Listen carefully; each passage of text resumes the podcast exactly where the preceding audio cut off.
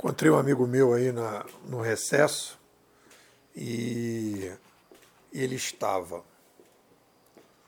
A, começou a fazer uma terapia mais ou menos há uns seis meses. E o objetivo dele era conseguir resolver o problema de uma sociedade que ele não quer mais e uma namorada que ele também quer se separar dela e não está conseguindo.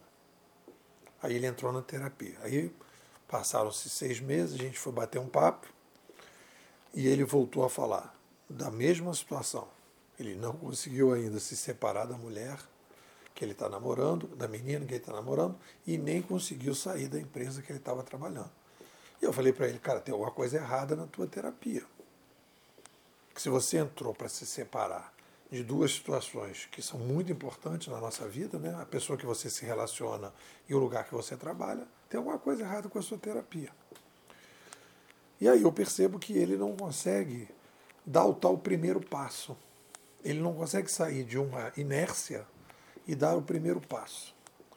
E aí vem a discussão né, sobre psicologia, sobre as terapias, e a gente está entrando na conversa sobre felicidade e a gente entra, entra querendo ou não na área da psicologia. Eu estou chamando esse artigo, título desse artigo é o seguinte: Os primeiros passos da psicologia 2.0. Então, como é que a gente. Qual é a conversa sobre psicologia 2.0? Primeiro vamos falar o que é psicologia.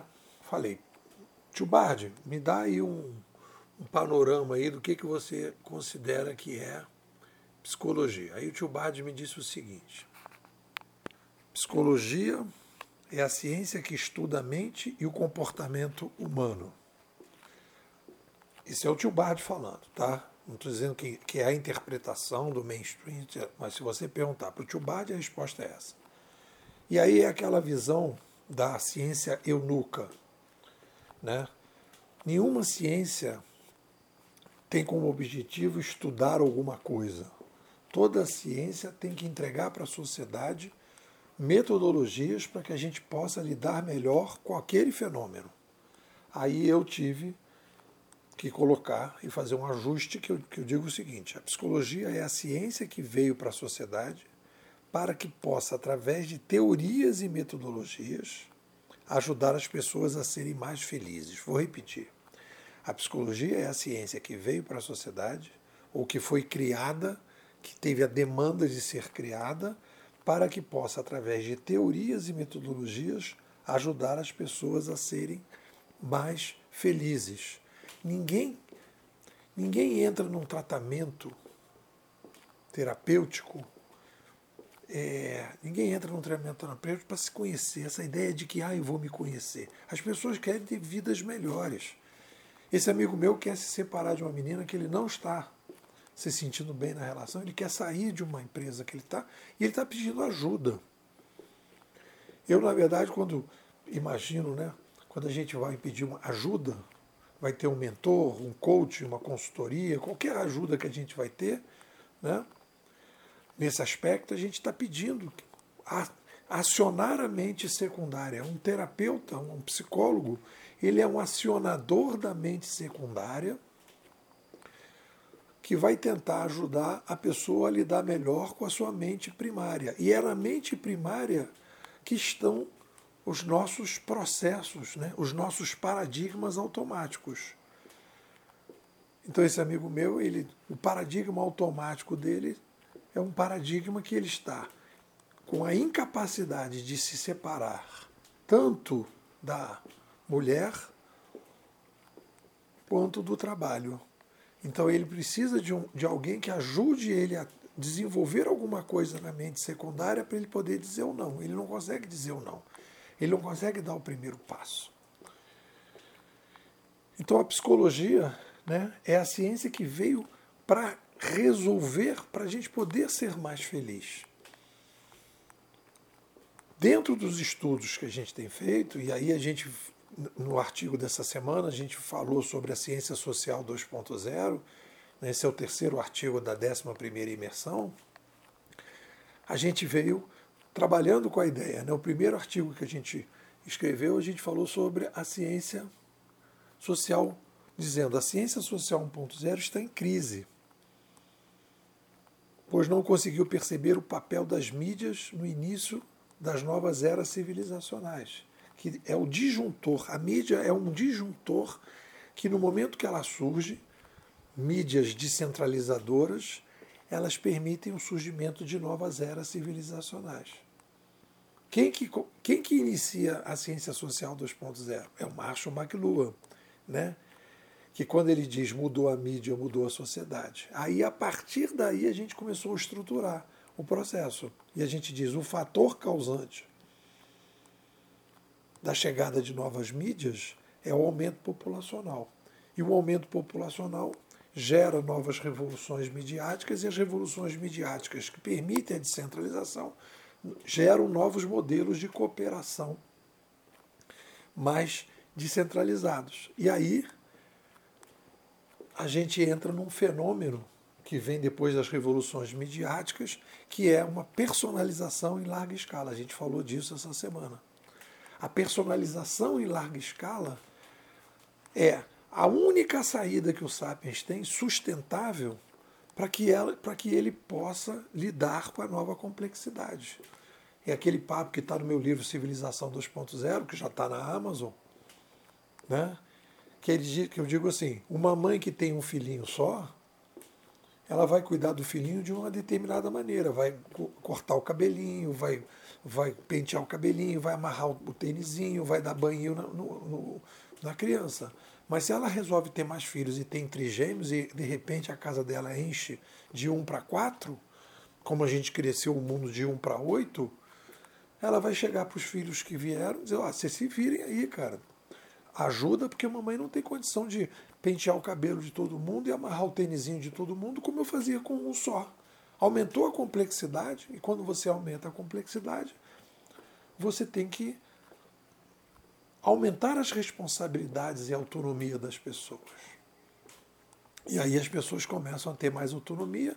E para que você possa ter autonomia, a mãe não pode dizer assim: olha, amarra o tênis dessa maneira ou penteia o cabelo dessa maneira. Cada pessoa, cada filho dela vai ter mais autonomia de pentear o cabelo. Quando mamãe penteia o cabelo, ela meio que determina que tipo de penteado ela vai ter. Mas quando cada um vai penteando o seu cabelo, quando a gente, por exemplo, entra no mundo digital e deixa de assistir o Jornal Nacional de noite, e a gente, por exemplo, o seu Twitter, o, o, o seu TikTok, o seu YouTube, o que você vê no Netflix, é totalmente diferente né, das pessoas que estão na sua casa, do seu lado. Então hoje o consumo de informação é muito mais diverso do que era no passado. As pessoas estão se originalizando de forma massiva. E isso tem um impacto profundo na maneira que a gente vai trabalhar a questão da felicidade e a tal da psicologia 2.0. Porque a gente começa a ter uma necessidade né, de operar pessoas. Quando a gente. A crítica que eu vejo que as pessoas fazem, né, a psicologia, que o pessoal chama de psicologia positiva, contra uma psicologia pseudo-negativa, né, e críticas de psicanalistas que eu vi no YouTube criticando né, é, psicologias mais massificadoras que as pessoas questionavam, né, que a, o, o, cara queria que transformar o, o, seu analisando na cara do, do terapeuta e não deixar que ele tenha mais originalização, a gente começa a ter uma demanda gigante na sociedade para lidar com cada vez os sapiens cada vez mais diverso. Qual é a grande mensagem que eu estou querendo passar? Galera, a gente está vivendo a maior revolução da história do Sapiens. Nós estamos entrando no o Sapiens 2.0, ele está ganhando diversidade. Né? Nós estamos aumentando radicalmente a diversidade entre as pessoas. Cada vez mais as pessoas serão cada vez mais diferentes uma das outras. Porque a gente cria tribos, a gente cria as particularidades e a pessoa pode participar de dez tribos diferentes e se relacionar com uma infinidade de coisas. A pessoa pode pintar, tocar música, é, gostar de é, fazer comida e, e, e, aí ele consegue grupos do tempo de, de tudo isso, relacionar com tudo isso, desenvolver coisas com tudo e vai começar a ter os problemas. Para que, que ela possa ser mais feliz, não pode ser o modelo da psicologia 1.0. Aí eu fiz uma tabela, tá no artigo, né, no final, em que eu coloco o seguinte: eu faço uma comparação da psicologia 1.0 e a psicologia 2.0, que, que do ponto de vista bimodal da escola, o que a gente está chamando de psicologia é a ciência da inovação. Isso também é uma mudança. No final eu coloco, a gente não vai, a gente está falando da ciência da inovação pessoal. Eu prefiro, né, quando se eu for fazer um curso, eu vou chamar de ciência da inovação pessoal. Quando a gente está falando aqui no geral, a gente está chamando de psicologia 1.0 e 2.0 para a galera entender. Mas no fundo o que a gente está falando é de ciência da inovação pessoal. Que o objetivo qual é? Gerar mais felicidade para as pessoas. Então vamos lá. Quais são as novas possibilidades da ciência da inovação pessoal barra psicologia 2.0? Capacidade de identificar perfis encontrando novos problemas e soluções. Você imagina o seguinte: você pega um terapeuta com bastante tempo, está terminando, está se aposentando, a pessoa não vai mais atender. Né? Quantas pessoas esse cara pegou? 500 pessoas. Ele atendeu ao longo da vida dele 500 pessoas. Suponhamos, um terapeuta. Ah, não, depois é mais, 800, mil. Que seja isso. Né? Dependendo do terapeuta, etc. Ou menos, não sei. Mas vamos colocar nesse número de 500. Então ele viu ali né, diversas coisas, ele teve ali a possibilidade de ver 500 perfis diferentes, fez determinados padrões, etc, etc, e atendeu aquelas pessoas de uma determinada maneira. Agora você imagina como potencial como nova possibilidade o uso de tecnologias para ajudar no trabalho, tal como uma inteligência artificial, artificial, um psicólogo artificial, em que você vai ter, em vez de você atender 500 pessoas, um, um projeto de inteligência artificial na psicologia poder atender 5 milhões, 50 milhões de pessoas e você conseguir separar os problemas cada vez mais. Quando a pessoa chega e diz assim, cara, eu quero me separar da minha namorada, eu não estou conseguindo. Aí você vai dizer, bom, você quer separar da sua namorada, vai tentar identificar o perfil da pessoa e vai dizer, olha, pessoas com esta sua característica, né?